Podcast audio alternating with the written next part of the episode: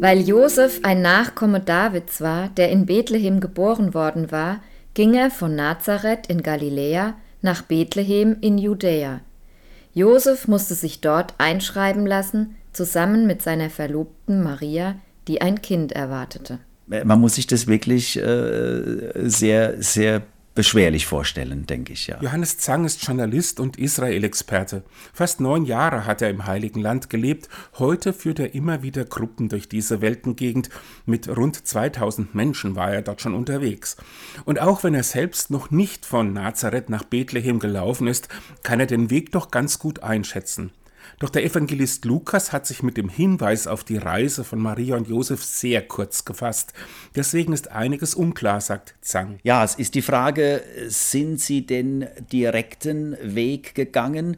durch das heutige palästinensische Westjordanland, an Jenin, an Nablus, an Ramallah vorbei. Damals war das ja das Gebiet der Samariter, der Samaritaner, die sich schon längst vom Hauptstamm des Judentums abgespalten hatten und äh, man hat äh, auch vermieden, durch dieses Gebiet zu gehen. Das wäre der kürzere Weg. Nämlich rund 160 Kilometer. Beim Umweg über das Jordantal und Jericho hätten gut 220 Kilometer vor ihnen gelegen und das zu Fuß. Die kürzere Strecke führt durch eine Hügellandschaft, ein ständiges Auf und Ab. Doch auch die weitere Strecke ist für Wanderer kein Zuckerschlecken. Durch das Jordantal kommt man ziemlich eben bis Jericho und dann kommt äh, serpentinenartig der Aufstieg nach Jerusalem bzw.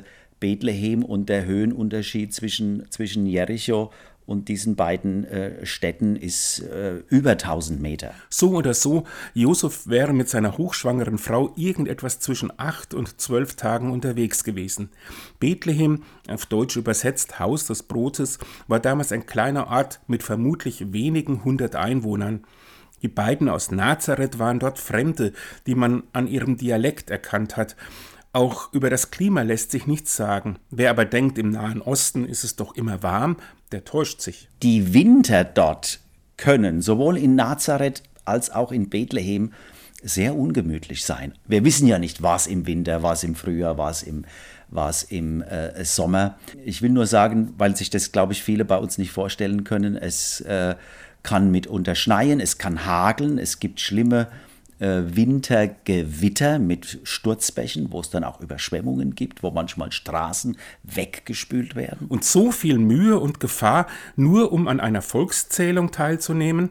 Bibelexperten vermuten, dass der Autor Lukas die Geburt nach Bethlehem verlegt hat, weil es als die Geburtsstadt des König David gilt.